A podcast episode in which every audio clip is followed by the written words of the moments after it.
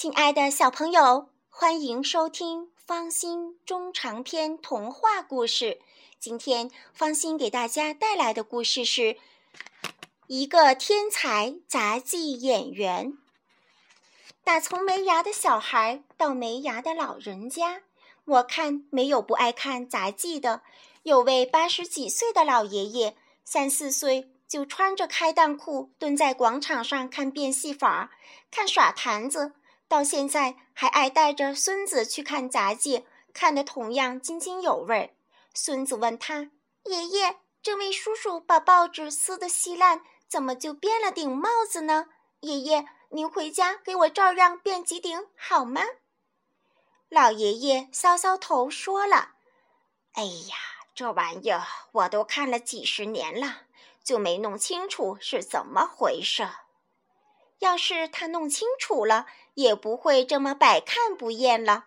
说到杂技，再没有比咱们那位太骄傲的演出更热闹的了。他每次演出不但看杂技的忙，戏院子忙，连医院也够忙的。什么医院？是医院，因为看太骄傲的表演得凭证入场。凭什么证？健康检查证。他的表演太惊险了。心脏有毛病的、血压高的、胆子小的都不能看。收票的同志一边收票一边一边看着。太骄傲的拿手表演是走钢丝，好几丈高的空中拉着一根钢丝。太骄傲一出场，又轻又快地沿着云梯似的梯子，呼呼爬到钢丝旁边一个高台上。别人走钢丝。是在钢丝上慢吞吞的一步一步滑过去，那是文的。咱们这位太骄傲的走钢丝是武的，要不怎么大家要凭证来看他呢？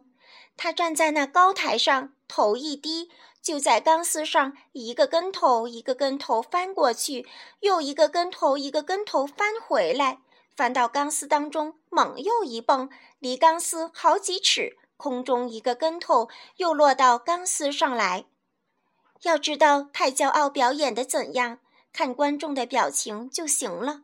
打上边往下看，一个个头抬起来，就像一个脸的海，大脸、小脸、胖脸、瘦脸、长脸、扁脸，眼睛先都睁得老大老大，一下子都闭上了，就是说要出事了。一下子半开半闭，这是说。瞧瞧怎么样？一下子又睁大了，接着整个戏院子像刮风似的，呼的飘过一阵松了口气的透气声，全场一致拍手大叫：“好哇！再来一个！”大家伙儿就这么一会儿眼开，一会儿眼闭，一会儿叹气，一会儿大叫。过了半天，所有的脸同时从上而下鞠躬，都低了下来。怎么？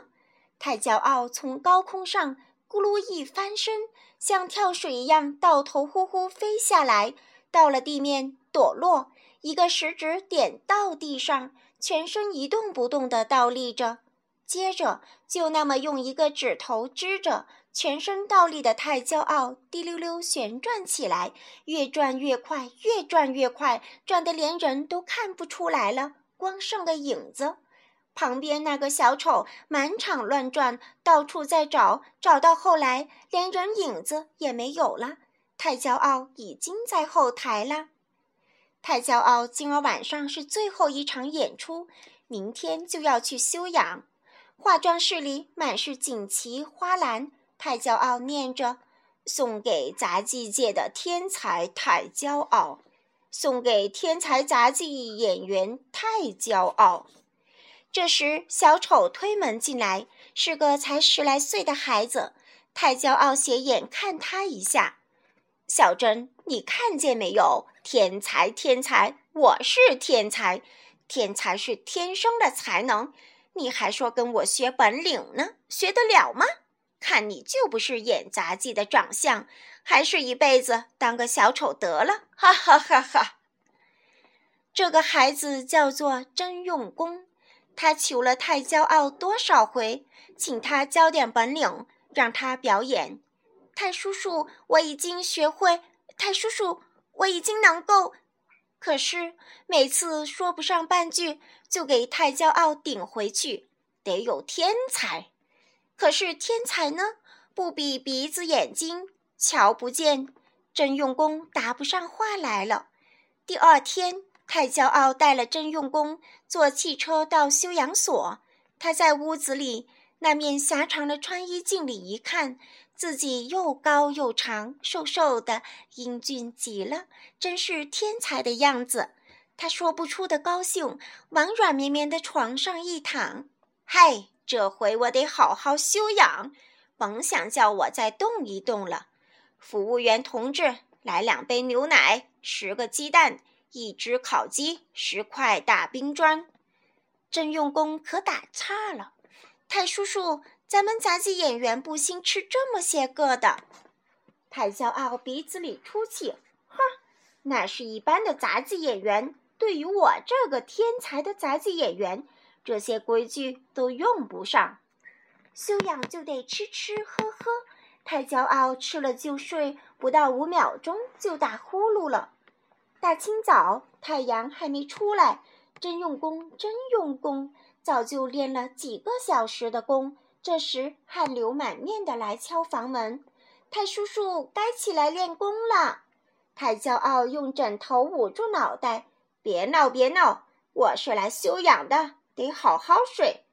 太叔叔，这是杂技演员的规矩，规矩，规矩。我是天才，不用这些个。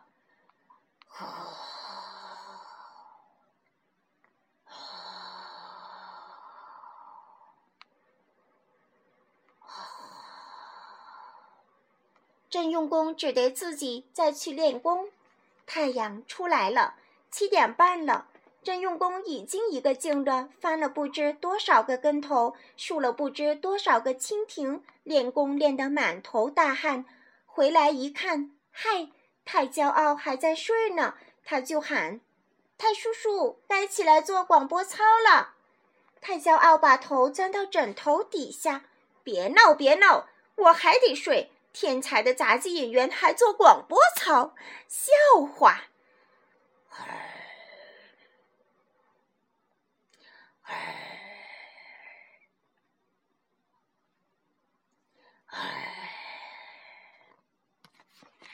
总而言之，太骄傲这回躺下就没起来过。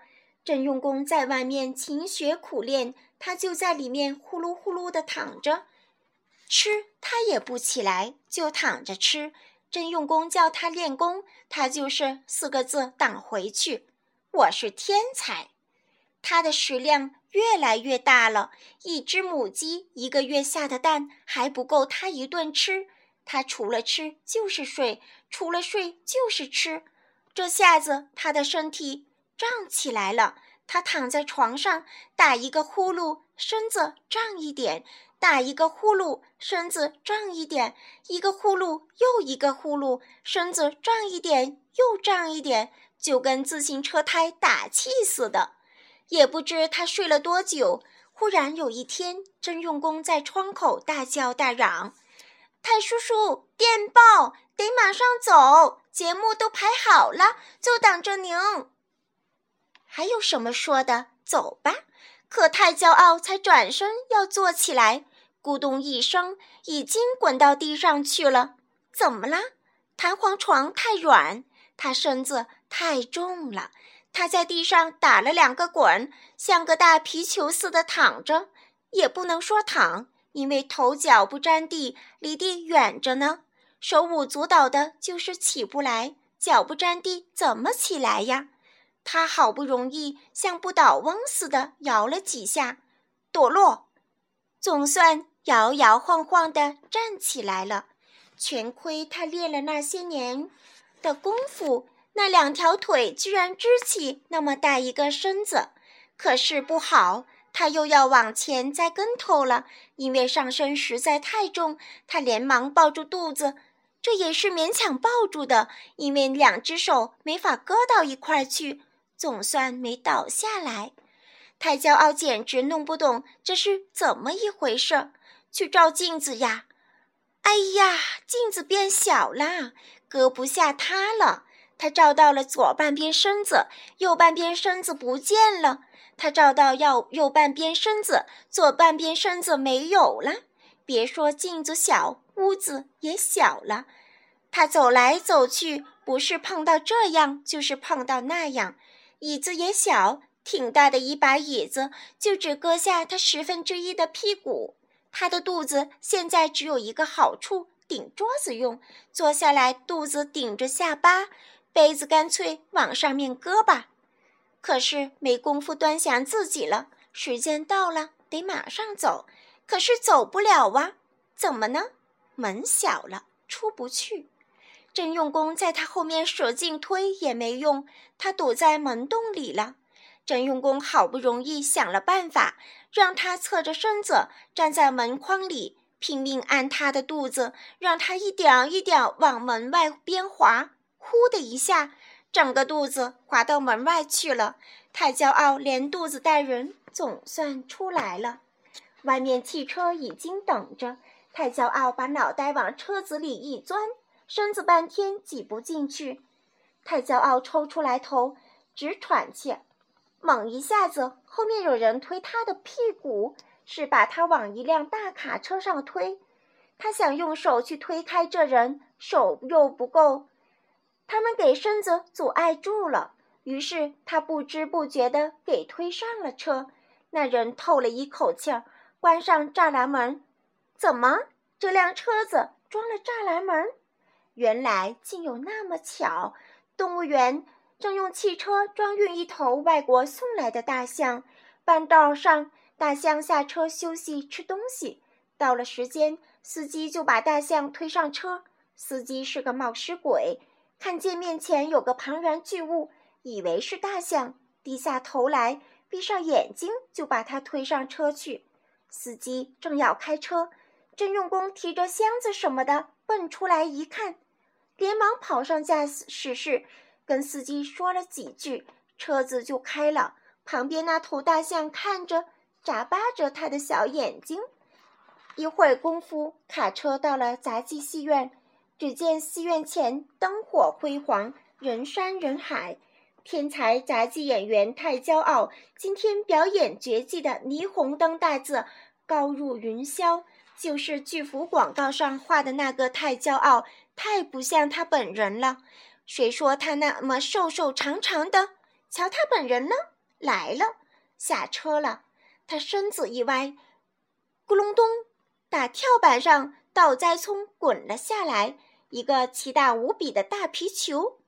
杂技戏院里鼓敲起来了，喇叭吹起来了，扩音器报告说。天下闻名的天才杂技演员太骄傲表演钢丝绝技，说时迟，那时快，在打雷似的掌声中，太骄傲跑出来，不滚着出来了。他滚到了钢丝架下面，用小手抓抓小头，怎么办？上不去呀！他要上梯子，肚子在梯子上顶住，两只手怎么也抓不到扶手。别说他焦急，这时全场的观众都焦急，鸦雀无声。也亏小丑真用功，想出了个办法，赶快把吊道具的钩子放下来，在太骄傲的裤带上一勾，开动起重机，把巨大的太骄傲一摇一晃的给吊了上去。太骄傲到了钢丝旁边的高台上。呼哇呼的喘了半天气，一个跟头滚在钢丝上，想要滚到那儿头去，可是呜的一下子，他像滑滑梯一样滑到了钢丝当中，就悬在那里。钢丝变成个尖尖朝下的三角形，太骄傲就在三角形的尖尖上，也不能上，也不能下，什么道理？重嘛！老实说，太骄傲的本领是好。心里虽然慌，却不露出来。瞧吧，他在高空中表演荡秋千了。可是老荡秋千也不行啊，只好在钢丝上表演新节目——滚球。他那个圆身子在钢丝上打着滚，下面是满场掌声。可是钢丝受不住了，他从来没承担过这么重大的重量，被太骄傲越坠越细，越坠越细。加上他这么乱滚，一下子，嘣！不好了，掉下来了！这么大的个子落下来，不把地砸出个大窟窿才怪！压到头上来还了得！妈呀！这些个话是下面大伙儿七嘴八舌同时说的。钢丝虽然高，太骄傲从上面掉下来的那段时间，可没法说一个长句子。大家一边说，一边把眼睛都闭上了。认命吧！太骄傲像颗大炸弹似的直往下掉。呜！眼看这颗炸弹就要爆炸了，咦？